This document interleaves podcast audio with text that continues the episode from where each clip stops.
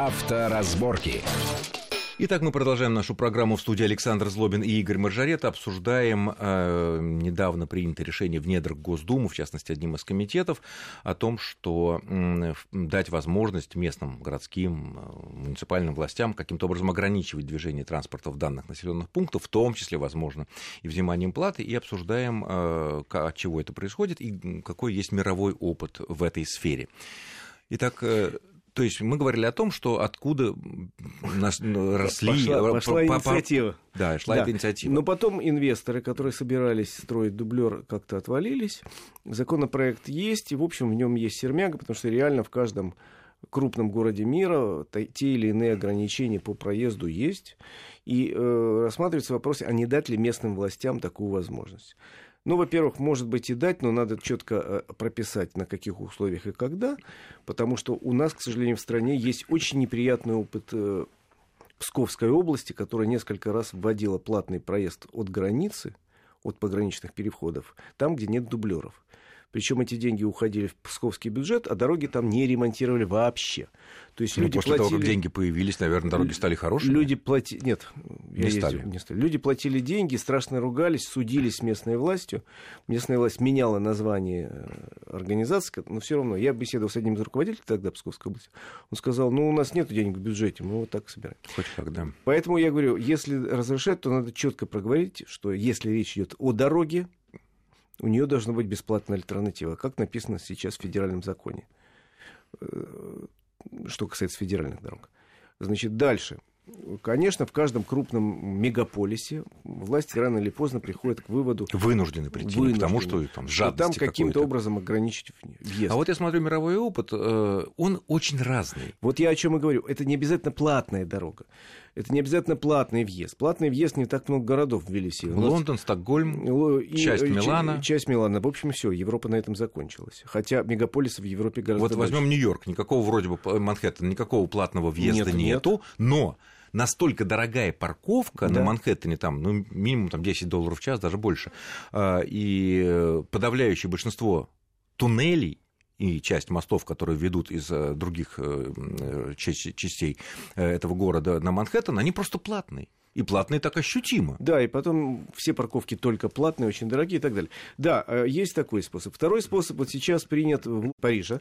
У них новый мэр города, собственно, не скрывала, что у нее программа большая по освобождению города от автомобилей. И уже сейчас принято решение с 1 июля в Париж э, в черту города, которая ограничена, как у нас, кольцевой автодорогой. Но у них маленький периферик. Периферик маленький. Он равен конечно, третьему кольцу нашему. Но все равно, да и город меньше. Значит, в черту города пропускаются только автомобили, выпущенные после 99 -го года. У них, по-моему, в этом году были... 97-го, кажется. 90... Ну, в общем, ну, в общем понятно, в этом которые году не имеют были... евро никакого. Нет, у них был в этом году введено, это у нас не было. Тогда евро у них уже было, по-моему, евро 2, что ли. Сейчас не помню. Ну, в общем, э, речь идет о том, что э, старые неэкологичные автомобили в город не пустят.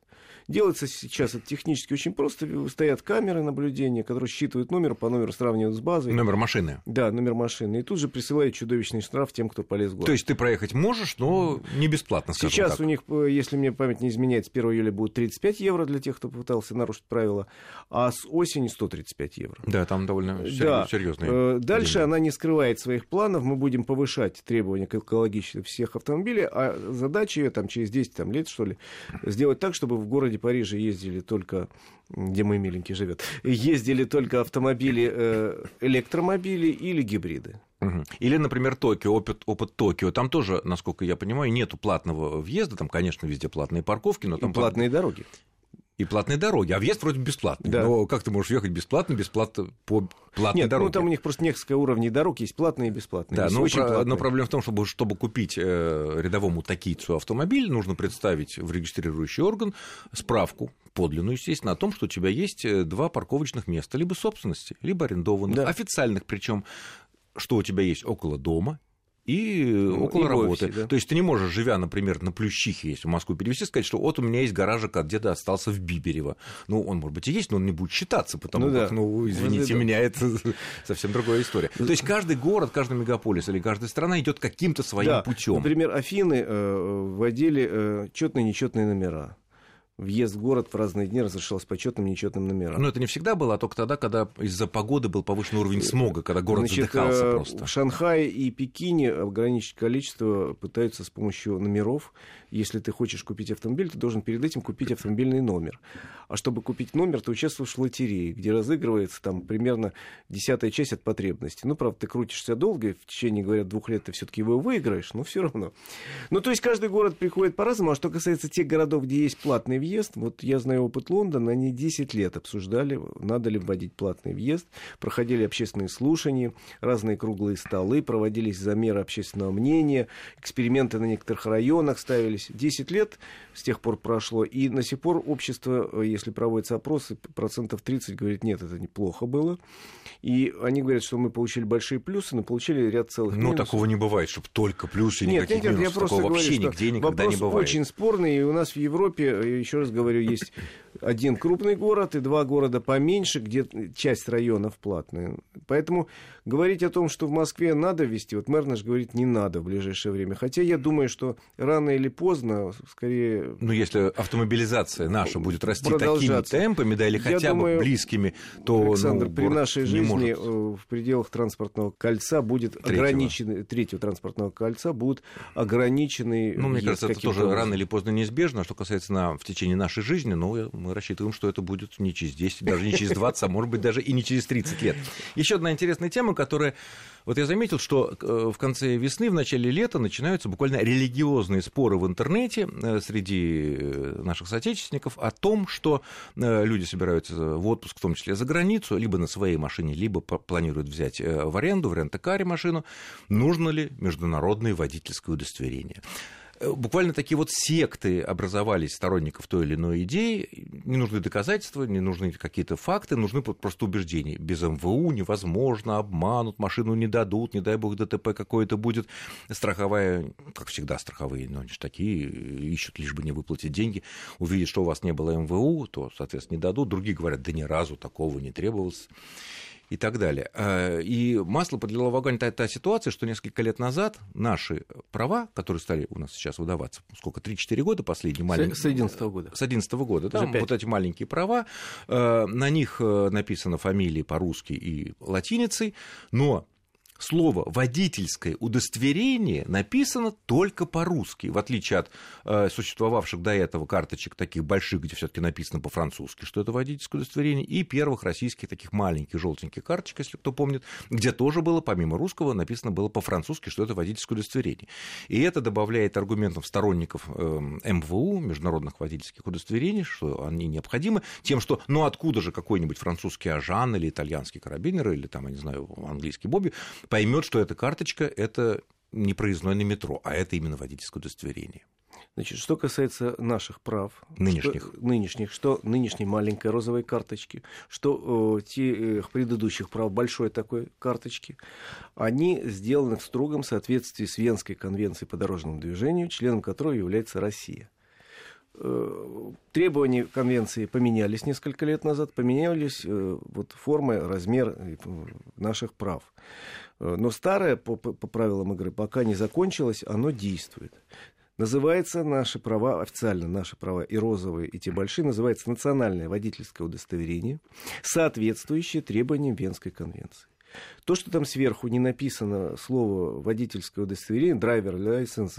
Или хотя бы пермит, вот по-французски не буду врать, как это, ну, буквы понятны. Да, а, это не Это чем... первые наши права да. из, после... из э, новых российских, да, э, которые... на которых не написано. Это ни о чем не говорит. Я сравнивал карточку, выданные в Греции, Венгрии и в Грузии. Все они соответствуют Венской конвенции. Все они выглядят примерно одинаково. Одного размера. У них одинаковый размер фотографии в одном и том же месте. Одинаковые совершенно графы, фамилия, имя, отчество, место выдачи, место рождения и так далее. Все эти графы подру... написаны на местном языке и на латинице, а сверху только на местном языке написано водительское удостоверение по-грузински, венгерски, гречески, по-русски, и рядом стоит на английском значок страны, в нашем случае РУС. То есть любой полицейский в любой стране э, мира, который входит в Венскую конвенцию, входит туда практически все страны мира, кроме Америки, но у них такие же права. Поэтому тоже. Значит, они знают, что на этом месте, на местном языке должно быть написано слово. Пусть даже он не понимает эти странные Конечно буквы. же, он понимает, что стандарт... Это права. Единый стандарт, тем более он перевернет с другой стороны, там стоят графы, нарисованы профиль машинок, или грузовичков, или... да, э, в принципе, у нас категории одинаковые у всех. То есть это права, поймет любой э, сотрудник полиции. Я ездил по всей Европе, я ездил в Азии, я ездил в Америке недавно. Никого не э, смущают наши права, потому что местные выглядят совершенно так же. То есть всем понятно, что это права, несмотря на то, что то, что это права, написано только по-русски. Да, ну потому что на э, шведских правах в этом месте написано по-шведски. Шведские права. Ну, не знаю, как по-шведски, но понятно, Дальше. Что касается МВУ, вот этой беленькой или серенькой Серенькой такой. Они раньше беленькие были, теперь серенькие. Это не права это не водительское удостоверение, это дополнение к национальным правам, которые Об этом там есть. сказано, что только а сама по, по себе эта книжечка не действует. Более того, если вы ее попытаетесь передавить в любой европейской стране... Без настоящих прав. Полицейский не поймет вообще, что это такое, даже вместе с настоящими правами. Потому что эта штука нужна только для того, что там несколько страниц, где содержится перевод. На китайский, японский, На языки, да. которые... Э, стран, которые состоят в Венской конвенции, но которые не понимают латиницу и кириллицу кириллицу. И там на хинди написано. Все понятно. Игорь, спасибо огромное. У нас наше время завершено. Я думаю, что мы положим, поставим очередную точку в этом споре относительно того, нужны ли за границей МВУ. Э, похоже, что они действительно не нужны, несмотря на то, что на наших нынешних правах не написано ничего по-английски, не по-французски, а только по-русски. Я благодарю нашего гостя Игоря Маржарета. Игорь, спасибо за интересный и познавательный разговор. С вами был Александр Злобин. Всего хорошего и будьте аккуратны на дорогах. Счастливо. Всем хорошей дороги. Авторазборки.